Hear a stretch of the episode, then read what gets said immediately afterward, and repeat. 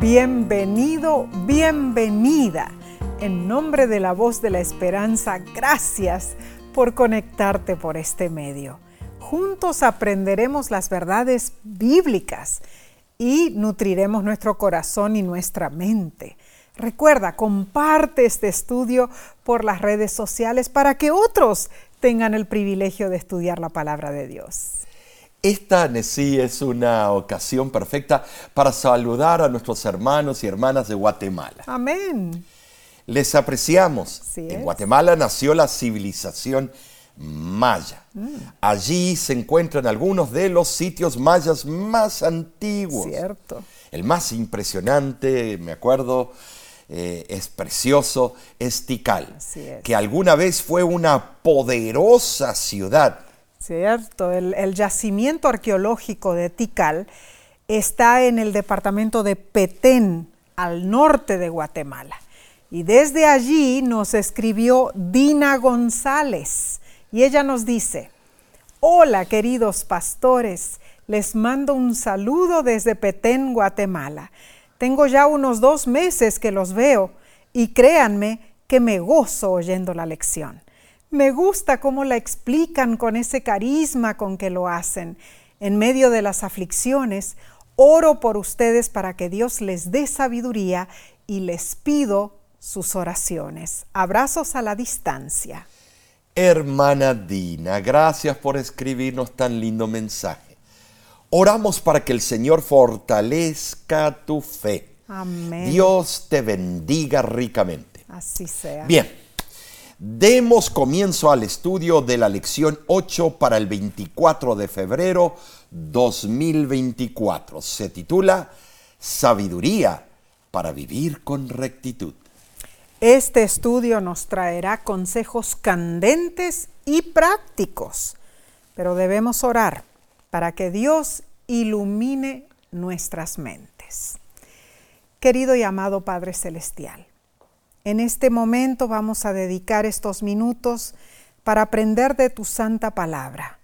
Necesitamos sabiduría divina para distinguir el mensaje que tú tienes preparado para nosotros. Te rogamos tu presencia en el nombre de Cristo Jesús. Amén. Amén.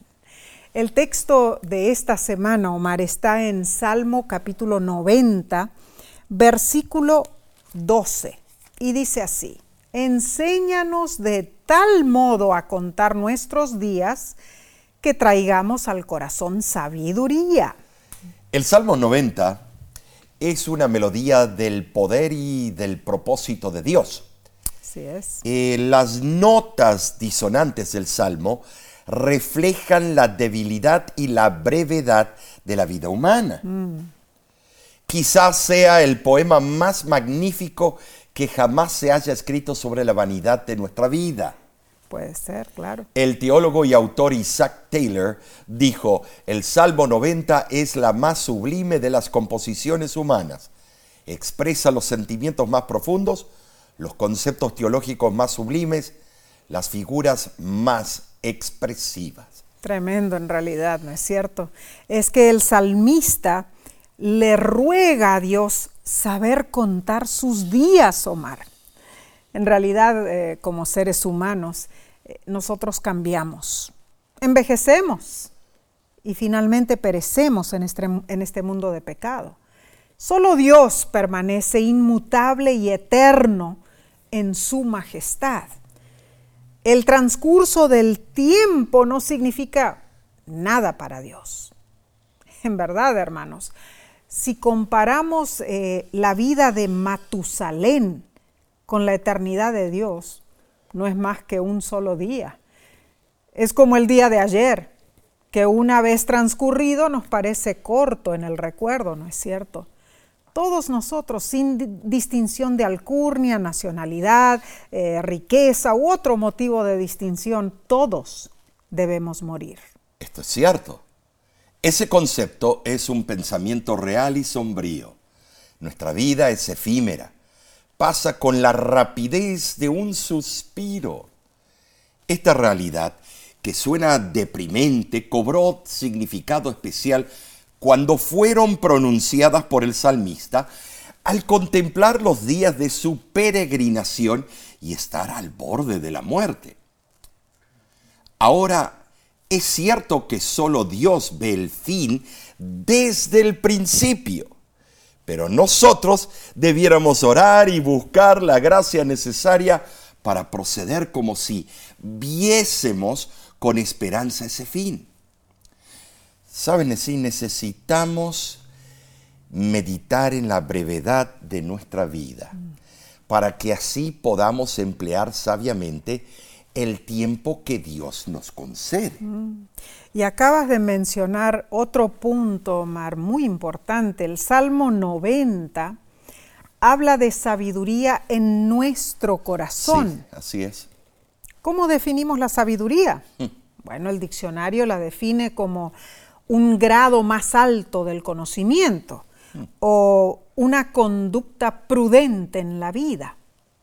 Esta semana contestaremos las siguientes preguntas. ¿Cómo expresan los salmos la sabiduría proveniente de Dios? ¿Será que solo los sabios pueden vivir con rectitud? ¿Qué sucede cuando intentamos vivir, eh, vivir bien, pero todo sale mal? ¿Cómo podemos evitar caer en la trampa de la superioridad moral? ¿Y cómo podemos respaldar los principios de una vida recta sin ser críticos o legalistas? esta pregunta podríamos demorar varias semanas mm. contestando. Este trimestre ya hemos comprobado que la gracia de Dios provee perdón para nuestros pecados y crea un corazón nuevo cuando nos arrepentimos. Además, la palabra de Dios también nos proporciona instrucción para que vivamos con rectitud. Así es. Al guardar la ley de Dios, no por nosotros mismos, sino el poder de Cristo en nosotros, de ninguna manera nos volvemos legalistas, sino que vivimos en una relación íntima con Dios, una vida llena de bendiciones. Ahora, aunque nuestra vida sea correcta y justa, no estamos exentos de tentaciones. ¿no si Cristo los tuvo. Podemos ser tentados por la astucia del pecado e incluso podemos caer en tentación. Pero hermanos, debemos entender que Dios permite tiempos de prueba para que nuestra fidelidad o infidelidad se revele claramente. Si prestamos atención a las amonestaciones de Dios, nuestra fe en Él será purificada y fortalecida. Claramente, la sabiduría para vivir con rectitud se obtiene a través de la dinámica de una vida con Dios, en medio de las tentaciones y, bueno, los desafíos. Por lo tanto, el pedido del salmista para que Dios nos enseñe a contar nuestros días para que podamos obtener un corazón sabio, refleja un compromiso continuo de caminar fielmente con Dios. Esta semana consideraremos lo que es la sabiduría desde una perspectiva bíblica. Intentaremos destilar principios de sabiduría para nuestra vida diaria. En realidad, Omar, al fin y al cabo, eh, la sabiduría bíblica nos debe dar el conocimiento práctico, ¿no es cierto? Y el discernimiento para vivir cada día según los preceptos de Cristo. Manteniendo esta meta en nuestra mente, captaremos y aplicaremos la sabiduría bíblica a nuestras vidas. Analicemos entonces la lección del domingo 18 de febrero 2024 titulada En mi corazón he guardado tus dichos. En tu tiempo de estudio personal, lee Salmos 119 del 1 al 16 y del 161 al 168. Wow, tan largos. Sí, es el capítulo más largo. Claro. Estos textos nos dan la pauta para guardar los mandamientos de Dios y nos explican las bendiciones que recibimos al hacerlo. Claro. El Salmo 119 expone la alegría y el gozo que experimentamos cuando nos acatamos a la ley de Dios. Amén. Este es un salmo acróstico compuesto de 22 partes Wow. Que corresponden a las 22 letras del alfabeto hebreo. Hmm. Cada parte consta de ocho versículos. Parece que todo estaba diagramado en el Claro. plan de la revelación. Claro, eh, eh, bueno, en el hebreo todos los versículos de la primera sección eh, del Salmo 119 comienzan con Aleph, la primera letra del alfabeto hebreo. Pero la composición poética es variada en vocabulario, Sí ¿no es, es cierto? claro.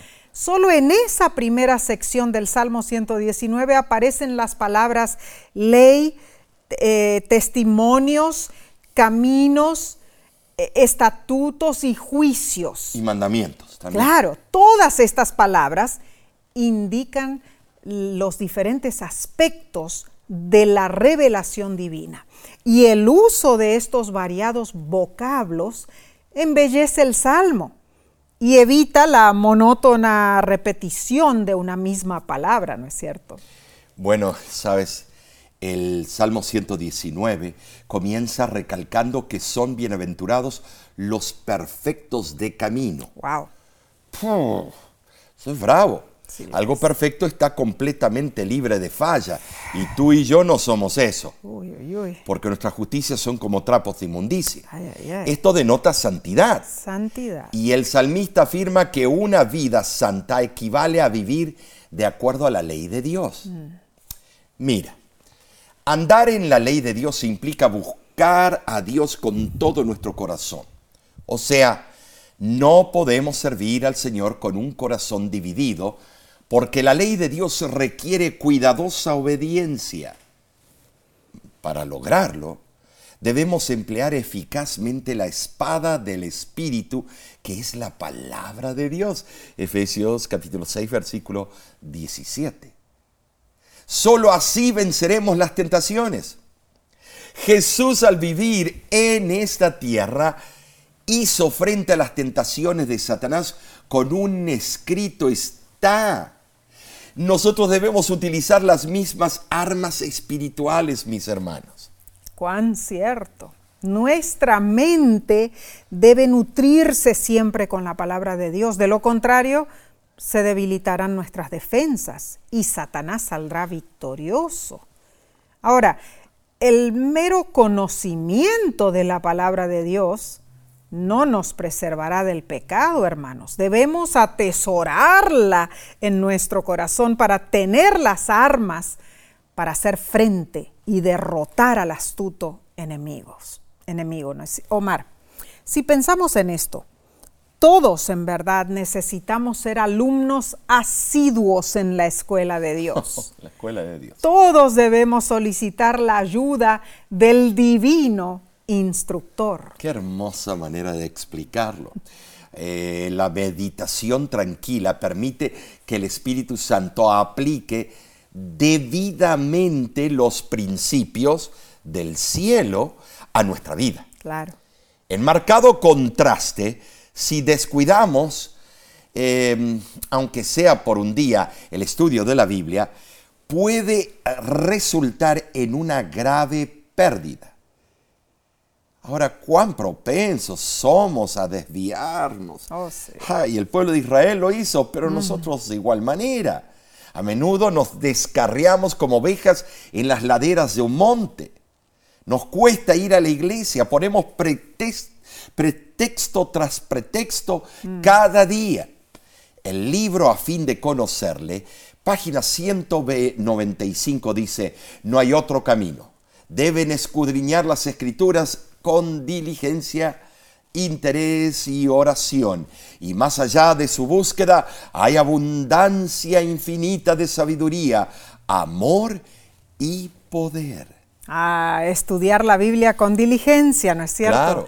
Eh, cierta vez cuenta una historia que se hallaba un misionero en una ciudad del continente africano con un Nuevo Testamento en su mano. Resulta que uno de los locales se le acercó y le preguntó si le podía regalar el librito. Y el misionero estaba dispuesto a hacerlo, pero eh, quiso saber primeramente por qué lo quería. Y el local le confesó, porque sus páginas tienen la medida perfecta para liar mis cigarrillos, dijo él. Ay, ay, por favor. y bueno, impresionado por la honestidad del hombre, el misionero le planteó un desafío. Está bien, le dijo, le daré este libro, pero usted me debe prometer que leerá cada página antes de usarla para liar su cigarrillo. me lo promete, me lo promete. Y el, el hombre aceptó el reto y recibió el Nuevo Testamento. 15 años pasaron.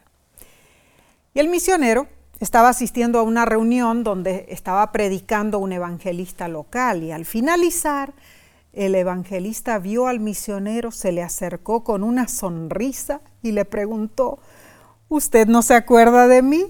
no me digas. No, respondió el misionero, nos hemos visto antes.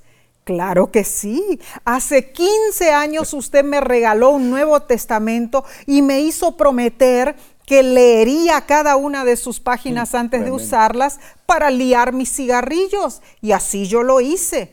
Y sabe, me llevó desde el Evangelio de Mateo hasta Juan capítulo 13 antes de dejar de fumarme la palabra de Dios y empezar a predicarla.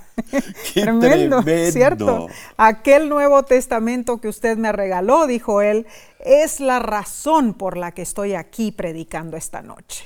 qué, qué maravilloso ese, ese testimonio, de verdad que sí. Indudablemente, si nuestra mente está saturada de la palabra de Dios y sus preceptos, somos transformados y podremos andar por un camino puro. Claro avanzaremos con paso firme y constante por el sendero recto.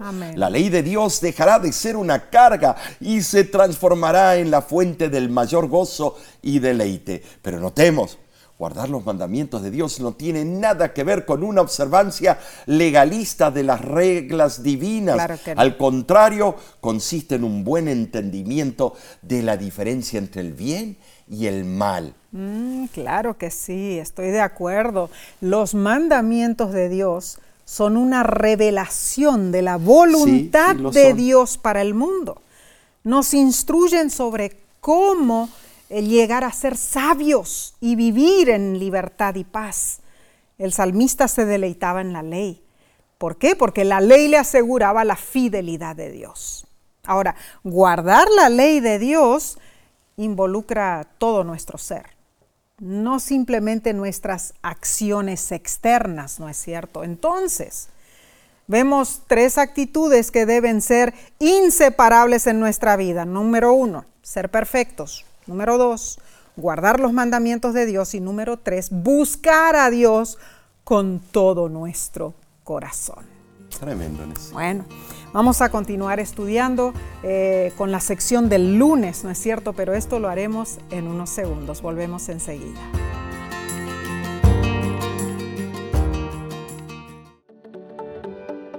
En nuestra aplicación puedes encontrar más contenido como este que te ayudará en tu vida espiritual. Lo puedes descargar visitando nuestra página web lavoz.org.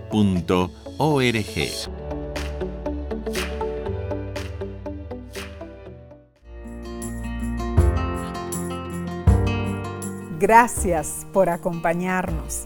Nos deleitamos en estudiar la Biblia, pues es lámpara y lumbrera a nuestro camino.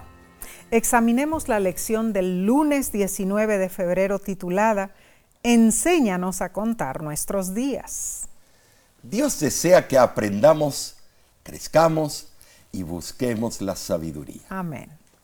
En el versículo de memoria de esta semana que el salmista le pidió a Dios saber contar los días para traer al corazón sabiduría, es impresionante cómo nos enfocó la mirada hacia, hacia el cielo. Amén. Leamos Salmo 102, versículos 11 y 12. Mis días son como sombra que se va y me he secado como la hierba mas tú, Jehová, permanecerás para siempre y tu memoria de generación en generación.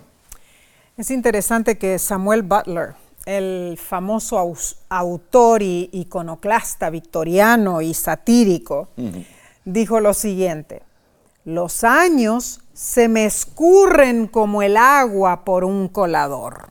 Interesante, ¿no? Bueno, nuestra existencia en este mundo caído no es más que un vapor a la luz de la eternidad, hermanos. y varios salmos lo afirman. Salmo 90, versículo 4, mil años para Dios son como una mm. vigilia de la noche, unas tres o cuatro horas. Salmo 90, 10, la vida humana pasa volando. Mm. Salmo 90, versículos 5 y 6, los hombres más fuertes son análogos a las más débiles plantas. Impresionante esa, esa comparación con las mm, plantas. Incluso los secularistas, quienes no creen en Dios, lloran y lamentan la brevedad de la vida. Así es. No tienen más esperanza. Mm. Indudablemente, nuestra debilidad y la fugacidad de nuestra vida son razones suficientes para recurrir a la misericordia divina. El salmista halló consuelo al contemplar la eterna soberanía de Dios y se irguió por encima de su lamento. Así fue. Porque como Dios es inmutable, sus promesas siempre son seguras, hermanos. Qué hermoso. Y el Salmo 90 sitúa nuestra condición en el contexto del cuidado de Dios como nuestro creador, ¿no es cierto? Así es. Salmo 90, versículos 1 y 2, afirma que Dios ha sido refugio para su pueblo en todas las generaciones. Ahora, entendamos, hermanos, que la palabra eh, maón Hebrea, eh, en el hebreo significa morada. Figurativamente describe a Dios como nuestro refugio. En verdad, Dios refrena su justa ira y nos extiende su gracia. Ese es el refugio. El salmista exclamó en Salmo 90, 11, ¿quién conoce el poder de tu ira? Nadie jamás ha experimentado el efecto completo de la ira de Dios contra el pecado. Por esa razón hay esperanza de arrepentimiento y de obtener sabiduría para vivir rectamente. Ahora, la sabiduría en la Biblia no solamente representa inteligencia, incorpora algo más, reverencia a Dios. La sabiduría que necesitamos involucra saber contar nuestros días, pues son limitados.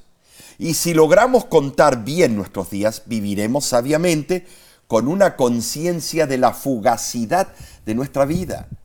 Y eso conduce a la fe y a la obediencia.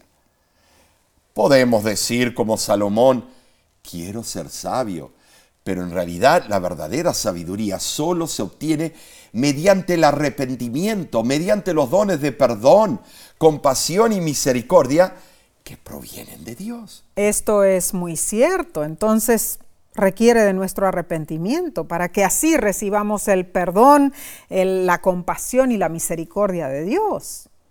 Ahora la autora de la lección aclara lo siguiente. Nuestro problema fundamental no surge del hecho de que somos seres humanos, sino del pecado y de lo que el pecado ha causado en nuestro mundo. Los efectos devastadores del pecado se ven en todas partes y en todas las personas. Sin embargo, gracias a Jesús se nos ha abierto un camino para salir de nuestra situación humana. De lo contrario, no tendríamos ninguna esperanza. Entonces, más que nunca debiéramos pedir a Dios que nos ayude a reconocer y a usar con sabiduría nuestro tiempo en esta tierra.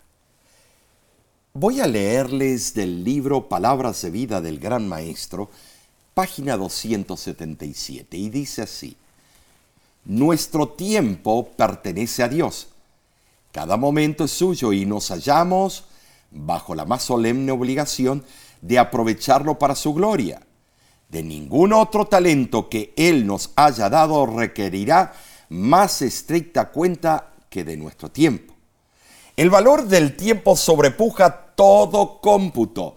Cristo consideraba precioso todo momento y así es como hemos de considerarlo nosotros. La vida es demasiado corta para que se la disipe. No tenemos sino unos pocos días de gracia en las cuales prepararnos para la eternidad. No tenemos tiempo para perder, ni tiempo para dedicar a los placeres egoístas, ni tiempo para entregarnos al pecado. Es ahora cuando hemos de formar caracteres para la vida futura e inmortal.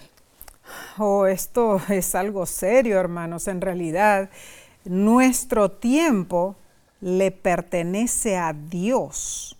Cada minuto, cada segundo, cada hora del día le pertenece a Dios y no a nosotros.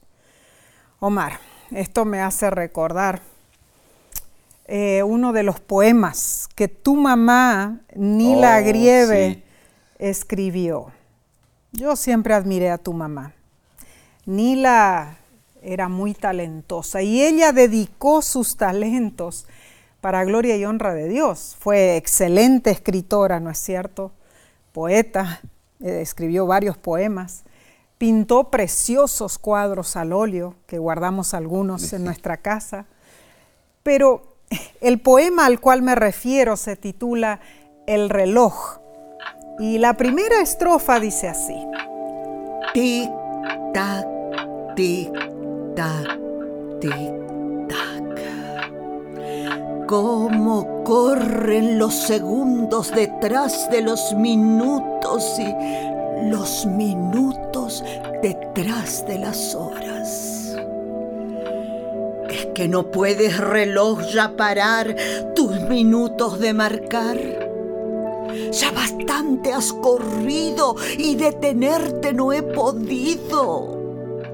Este es un poema en realidad que nos hace pensar en cómo el tiempo se nos va de las manos.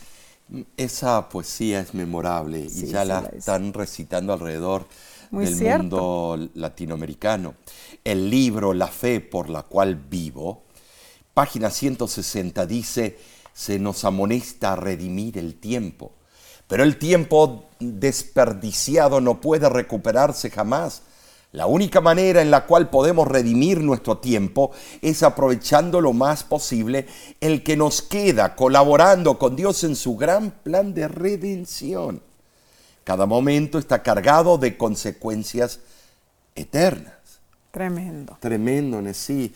Las cosas que hago a veces y la perdera de tiempo. Todos. Bueno, mientras tanto, no nos desesperemos el tiempo de gracia está aún disponible. Así es. Y aunque las horas y los días pasan raudos, tenemos la seguridad en Cristo Jesús. Él vino a este mundo para que todo aquel que en él crea no se pierda, mas tenga vida eterna. Hermano, hermana, utiliza tu tiempo para asegurar tu tesoro allá, en el cielo.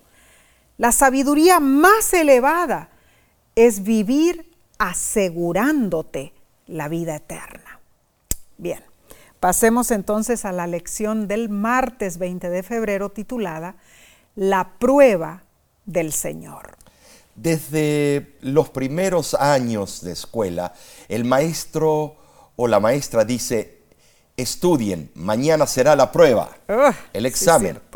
y mientras avanzamos en la educación, más difíciles se vuelven esas pruebas o exámenes. Pero hay un tipo de prueba que se llama prueba al libro abierto. Ah, claro. Me acuerdo. Las preguntas son difíciles, pero puedes buscar la respuesta en el libro. Bueno. Dios nos pone a prueba, pero es siempre una prueba al libro abierto de sí. Gloria a Dios. Eh, es interesante esa forma de explicarlo, Omar. Eh, leamos entonces Salmo capítulo 81 versículos 7 y 8 y dice, En la calamidad clamaste y yo te libré, te respondí en lo secreto del trueno, te probé junto a las aguas de Meribá, Selah. Oye, pueblo mío, y te amonestaré. Mm. Ahora, Meribá. Sí, Meribá en el hebreo significa querella, contienda, ¿no es mm. cierto? Fue el nombre que Moisés impuso al local donde el pueblo protestó por falta de agua. Mm. Y allí Moisés desobedeció a Dios, ¿sí? golpeó la peña dos veces para sacar eh, el agua, ¿no es cierto? Y saciar la sed Y del él pueblo. mismo se puso en el lugar de Dios diciendo, os daremos de beber. Eh, esa historia está llena de reclamación y rencilla. Cierto. Cierta vez estaba en un restaurante con un compañero. Quedé estupefacto cuando lo vi ordenar su comida. Le dijo al camarero, preste atención, si mi comida no está exactamente a mi gusto, la devolveré. Y no estaré contento hasta tener lo que quiero. Wow. Me sentí mal, ay. por el camarero Pobrecito. el mesero. ¿Cómo podía tratarlo así? Pero así se comportaron los israelitas. Es Nesí. cierto. Era como si ellos daban las instrucciones y el mesero o el camarero las debía ejecutar. Wow. El mesero para ellos era Dios. Debía servirles y satisfacer sus caprichos. Tremendo. Demandaron agua a su gusto y Dios debía proveérsela. Si no se rebelarían, parecían niños pataleando en el piso. Qué insolencia. Pero notemos, aunque rebelde, Sí. Israel era todavía el pueblo de Dios. Me- hermano, hermana, bendito es el pensamiento de que Dios no nos desecha de inmediato, alabado sea su nombre. A pesar de nuestros berrinches, Él sigue siendo fiel. Claro. El comentario bíblico de Matthew Henry sobre Salmo 81 dice lo siguiente, para hacer que una liberación parezca más gloriosa, es bueno observar lo que hace que los problemas parezcan más graves. Nunca debemos olvidar la base y el trabajo ruinoso de Satanás, nuestro opresor. Pero cuando en la angustia de la conciencia somos llevados a llorar por liberación, Dios contesta nuestras oraciones y nos pone en libertad. Ahora, sí, sí, pero debemos hacernos esta pregunta. ¿Qué significa te probé junto a las aguas de Meribá? Oh, La lección explica que en ese lugar el pueblo de Israel probó a Dios desafiando su fidelidad y poder para satisfacer sus necesidades. wow. Pero, eh, sabes, el Salmo 81 hace un intrigante cambio de roles. Interpreta el mismo evento como el momento cuando Dios probó a Israel y por su desobediencia y falta de confianza, el pueblo falló la prueba de Dios. Uh, bueno, tristemente Moisés no pudo entrar en la No. tierra prometida. Como en Meribá, hermanos. A veces resulta difícil entender el proceder de Dios. Tenemos un esquema mental sobre lo que es justo y lo que es injusto. Lo que comprendemos está dentro del marco de nuestra época y bueno, eso es normal Es porque somos hijos de esta generación. Pero esta perspectiva nunca revelará lo que sucedió en Meribá. No, nunca. Debemos despojarnos de nuestro Así es. sentido de superioridad histórica que, que poseemos. Solo esa postura nos alentará a mirar eh, hacia atrás, desde una posición privilegiada, lógicamente. Cuán cierto esto, sí. Al hacerlo, veremos que Dios no es un simple camarero o mesero. No. Él no está sujeto a las demandas de nuestros marcos históricos y definitivamente Dios no solicita una votación popular antes de actuar. Claro que no. La referencia a Meribá transmite un doble mensaje. Mira, primero, el pueblo de Dios no debe repetir los errores de generaciones pasadas. Segundo, aunque el pueblo no pasó la prueba, Dios vino a rescatarlos cuando se metieron en problemas. Wow. Entonces, certero. Indudablemente, hermanos, la gracia salvadora de Claro. Dios en el pasado ah, asegura esa misma gracia hoy. Leamos Salmo 105, versículos 17 al 19. A José, que fue vendido por siervo, Hasta la hora que se cumplió su palabra, el dicho de Jehová le probó. Oh, Tremendo. Dios probó la confianza de José. Oh. La palabra hebrea tzarap significa probado. Transmite una sensación de purgar, refinar, purificar. ¿Cierto? El objetivo de la prueba de parte de Dios fue, número uno, eliminar cualquier duda que José tuviera en la promesa divina. Y número dos, fortalecer la confianza de José en la mano guiadora de Dios. Eh, tremendo, qué profundidad este estudio. Y José se acató al consejo celestial. Claro. Sin embargo, rechazar la instrucción divina resulta en una creciente terquedad y endurecimiento del corazón cuando la persona es obstinada. ¿Cierto? Leo del libro Joya de los Testimonios, volumen 1, página 488. Y, y mira lo que dice. Dios requiere pronta e implícita obediencia a su ley, pero los hombres están dormidos o paralizados por los engaños de Satanás. La desobediencia no solo endurece el corazón, sino que tiende a corromper la fe de los demás. Lo que les parecía muy malo al principio pierde gradualmente esta apariencia, hasta que finalmente dudan de que sea realmente un pecado e inconscientemente caen en el mismo error. Oh, esto es serio, muy serio. La lección te pregunta, ¿has visto cómo el pecado endurece el corazón? Notemos que la falta de fe de los israelitas no tuvo efecto sobre la fidelidad de Dios para proveer, ¿no es cierto? Segunda de Timoteo 2.3 enseña que incluso si fuéramos infieles, Dios permanece fiel. Entonces, si podemos confiar en Dios, debemos prestar atención a su consejo. Hebreos 3, el 8 al 9 dice, no endurezcáis vuestros corazones como en la provocación, en el día de la tentación en el desierto. Hermano, hermana, que nuestros corazones se enternezcan y rebosen de fe en la fidelidad que Dios nos provee. Continuaremos con nuestro estudio en unos instantes.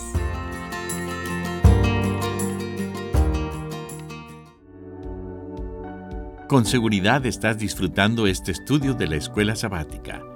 Te invitamos a buscarlo en formato de video por nuestro canal de YouTube. Lo puedes encontrar en youtube.com diagonal La Voz de la Esperanza.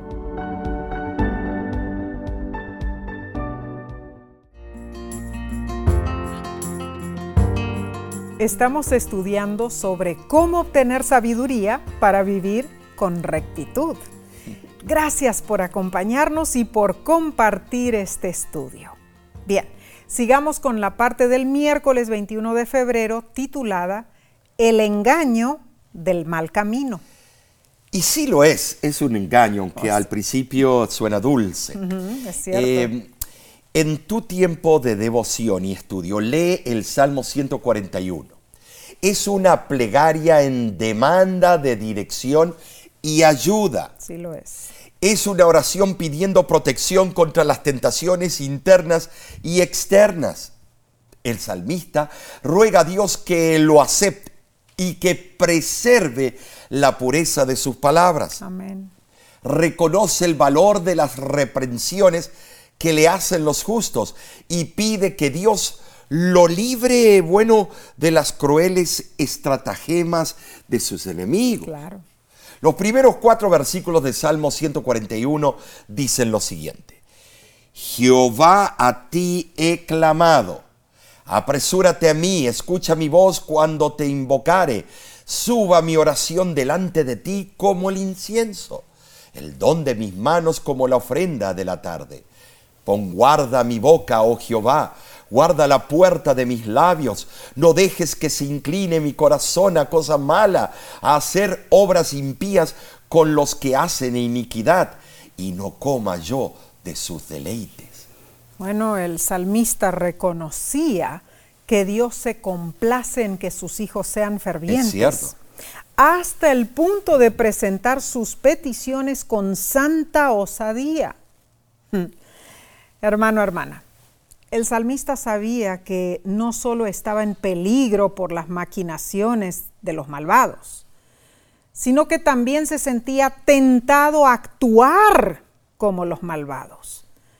No podemos negar que la dirección que toma el corazón fácilmente puede imprimir el rumbo de la vida y puede causar graves problemas.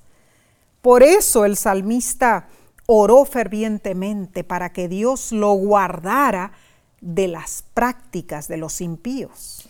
La primera práctica impía o debilidad es la falta del dominio propio al hablar. Y todos tenemos eso. El salmista oró para que Dios vigilara la puerta de sus labios. Esta alegoría apunta a la custodia de las puertas o portones que en tiempos bíblicos protegían una ciudad, pero más que nada se refería a su boca. Es interesante que el libro Santiago también habla mucho de este tema. ¿Saben sí? Tristemente, esa no era solo una dificultad para el salmista. También lo es para nosotros. Claro que sí. Admitamos, tenemos problemas con nuestra boca. Redundamos, ofendemos, exageramos, mentimos y hablamos mal de otros. Ah. Una vez que soltamos las palabras, jamás podemos recuperarlas. Cuánto me lamento las malas decisiones que yo he hecho. Triste pero cierto, y todos caemos en ese error. Debiéramos reflexionar, hermanos. Si nos dieran una grabación de todo lo que hemos dicho durante el último mes o la última semana, ¿sería esa grabación fruto de la templanza, del amor ¿O sería efecto de sentimientos y arrebatos? Debemos preguntarnos en verdad, ¿son mis palabras un reflejo del amor a Dios y al prójimo? Y más allá, sí. Eh, de las palabras, el salmista afirma que la tentación también se presenta en la decisión de cada hijo de Dios. Claro que sí. Ceder al consejo de los justos o dejarse tentar por las sutilezas de los malvados. Saben, el salmista describe su corazón como la principal amenaza. Allí es donde ocurre la verdadera batalla. Solo la oración incesante de completa confianza y devoción puede salvar al Hijo de Dios de la tentación. Y la lección nos invita a leer dos versículos. Primero, Salmo 141, 4, donde dice, no dejes que se incline mi corazón a cosa mala, a hacer obras impías con los que hacen iniquidad, y no coma yo de sus deleites. Aquí se se describe perdón, la naturaleza progresiva de la tentación. Primeramente, el corazón se inclina hacia el mal y en segundo lugar se practican las malas acciones. Entonces, en tercer lugar, el corazón se harta de las sutilezas de los impíos, es decir, acepta las malas prácticas como algo deseable. Las prácticas deseables del mundo, estimados, avergüenzan a Dios.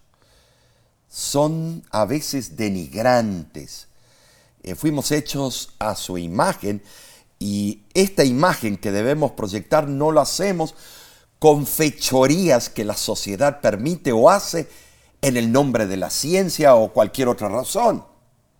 Y el Salmo 1, versículo 1 dice, Bienaventurado el varón que no anduvo en consejo de malos, ni estuvo en camino de pecadores, ni en silla de escarnecedores se ha sentado Aquí se aplica la tentación de impedir que el Hijo de Dios camine rectamente. Primeramente es tentado a caminar con los malvados. Luego permanece en el camino de los pecadores y finalmente se sienta con los escarnecedores. Está en una triple alianza maléfica. Pecadores, malvados y escarnecedores No debemos ser como ellos, ni dejar que nos aparten de Dios. Con esto entendemos que la tentación es un proceso gradual, que por lo general comienza en nuestra mente. Si no nos cuidamos, la tentación es la antesala del pecado y puede ser nuestro progresivo alejamiento de los preceptos de Dios. Ahora, Omar, varios de los salmos describen este carácter progresivo, seductor y astuto de la tentación, ¿no es cierto? Pero también subraya el hecho de que nuestra dependencia total en Dios puede asegurarnos la victoria. Es cierto. Eh, ahora, la vindicación final de cada uno de nosotros como hijos de Dios es segura. Claro que sí. Pero permanece en el futuro. Oh, cierto. Eso tenemos que darnos cuenta. Esto significa que somos llamados a confiar pacientemente en Dios y esperar en Él. Amén. Por mientras, debemos entender la importancia de las palabras que hablamos, lo que escuchamos cuando estamos siendo tentados. Claro. Y definitivamente debemos asirnos de la mano de Dios para obtener ayuda divina. Ah, tremendo.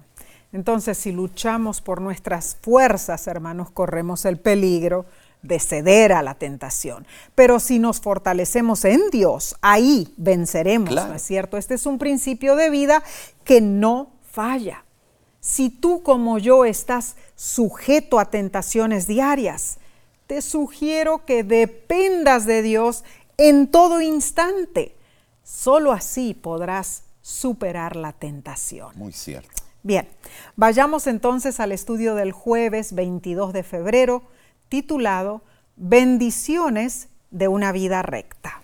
Varios salmos loan el hecho de reverenciar y obedecer a Dios. Por ejemplo, Salmo 1.3 dice que el que vive rectamente es como árbol plantado junto a corrientes de aguas que da su fruto en su tiempo y su hoja no cae y todo lo que hace prospera. Amén. El Salmo 1 es una alabanza didáctica. Por ser el primero del Salterio, se lo llama el Salmo del umbral. Claro. Debido a que no tiene sobrescrito que dé indicio en cuanto a su autor, se lo llama el Salmo, bueno, huérfanones. Oh, interesante. El Salmo 1 presenta brevemente una ley espiritual, muchas veces expresada en otros salmos, que la justicia lleva al éxito y que la injusticia lleva al fracaso, ¿no es cierto? es un sermón paleotestamentario, Omar, en realidad. Describe la felicidad del que vive enteramente consagrado a Dios y la total destrucción que aguarda al que no da lugar a Dios en su vida. Ahora notemos, hermanos, que en el primer versículo del Salmo 1 se usan tres verbos que presentan en orden de intensidad creciente las etapas de una vida dedicada al mal. Número uno, caminar por donde van los que son ajenos a Dios. Número dos, asociarse con los rebeldes que han caído bajo el hechizo del pecado. Y número tres, unirse a grupo de pecadores. Por otro lado, la persona piadosa no se halla en compañía de los que premeditadamente eligen el mal y encuentran placer en ejercer su influencia perniciosa sobre otros. El verdadero santo se pone de parte de la justicia mientras vive. Encuentra placer constante en reflexionar en la ley de Dios y estudia la palabra de Dios en forma habitual y este estudio no le resulta, bueno, tedioso. Muchas son las bendiciones que recibimos al vivir con rectitud. Quizá las más prominentes son la felicidad y la paz. En sí, las abundantes bendiciones del cielo son materiales y espirituales y podemos definirlas en, en tres puntos. Número uno, El justo vive una vida útil y produce los frutos del Espíritu. Número dos, el justo siempre está lozano y vigoroso. Y número tres, el justo triunfa en sus empresas. Omar, el Salmo claramente lo explica, ¿no es cierto? Así como el árbol se arraiga en la tierra firme y absorbe humedad del manantial, también la persona piadosa echa raíces en las fuentes de la salvación y de allí obtiene alimento. Esa persona es estable, esa persona es sólida, esa persona es segura. Aunque puedan sobrevenirle dificultades y tentaciones, se mantendrá firme, ¿no es cierto? Cuanto mayor la prueba, tanto más profundamente ahondará sus raíces y se aferrará a Dios. Esto de verdad es, difícil decir porque eh, que el justo va a prosperar en todo lo que hace, mm. en sí, eh, sí, pero Job eh, prosperó por un tiempo y después le vino, era justo y murió casi todo el mundo al lado de él. No estamos exentos de tentaciones y también de caer en, problemas, ¿no es cierto? Y mm. cuando dice todo lo que hace prosperará, esto significa que la persona piadosa progresa en cualquier empresa a la cual se dedique aunque haya obstáculos en el mm. camino. No importa si en el proceso de su empeño a veces fracase. La confianza que tiene en Dios permite que extraiga vida de la fuente eterna y mm. llegará finalmente a su meta, hermanos. El comentario bíblico adventista sobre Salmo 1 menciona la observación encontrada en el comentario de Soncino sobre los salmos y dice, Puede decirse que una lección y solo una historia se repiten con claridad, que de algún modo el mundo está edificado sobre fundamentos morales que a la larga les va bien a los buenos y a la larga les va mal a los impíos. Bueno, Mar, nos aferramos a esa promesa, ¿no es cierto? Y la autora de la lección explica lo siguiente, hermanos. Salmo 128, versículos 2 y 3, evoca las bendiciones del reino mesiánico, donde sentarse bajo la vid y la higuera que le pertenecen al justo es símbolo de paz y prosperidad. La bendición de la paz sobre Jerusalén transmite esperanza en el Mesías que acabará con el mal y restaurará la paz en el mundo. Esta lección abrió nuestros ojos. Creo que en estos tiempos muchos añoran ser felices, pero se olvidan de obtener sabiduría. Sin embargo, ¿cómo podemos ser verdaderamente felices sin la sabiduría divina? Los salmos aseveran que es algo imposible. Solo la sabiduría de Dios trae genuina felicidad. Amén. Y el resumen del día viernes explica que en el hebreo la palabra pasos es ashrei y suena muy parecida a la palabra felicidad, ashrei. Aunque no lo vemos en el castellano, esta similitud en el hebreo transmite un mensaje poderoso. Eh, los pasos que llevan al camino de Dios conducen a una vida feliz. Amén. En la Biblia ni la sabiduría ni la felicidad son conceptos abstractos. No. Más bien son una experiencia real. Se encuentran en nuestra relación con Dios. Claro que sí, claro que sí. Que nuestra alabanza sea toda para Dios. Agradecemos a Él, a su poder por las hermosísimas imágenes y las enseñanzas de esta lección de escuela sabática. Y oramos para que la palabra de Dios sea una fuente de deleite y sabiduría para ti y no una mera instrucción. La semana que viene estudiaremos otro tema importante en el libro de los Salmos. La próxima lección se titula Bendito el que viene en el nombre del Señor. Amén. Así que de nuestra parte, ¿no es cierto? Te invitamos a unirte nuevamente por este medio Invita a tus amigos y familiares y estudiemos juntos. En nombre de la voz de la esperanza te deseamos las más sublimes bendiciones del cielo y agradecemos tus oraciones y tu apoyo financiero a este ministerio que predica la palabra de Dios desde 1942 por los medios masivos de comunicación. Y hablando, Mar, de esto, este viernes tenemos un programa especial, así que no te lo pierdas. Nos despedimos con un hasta pronto y oramos con las palabras de Números, capítulo 6, versículo 24 al 26. Dios te bendiga y te guarde. Dios haga resplandecer su rostro sobre ti y tenga de ti misericordia. Dios alce sobre ti su rostro y ponga en ti paz.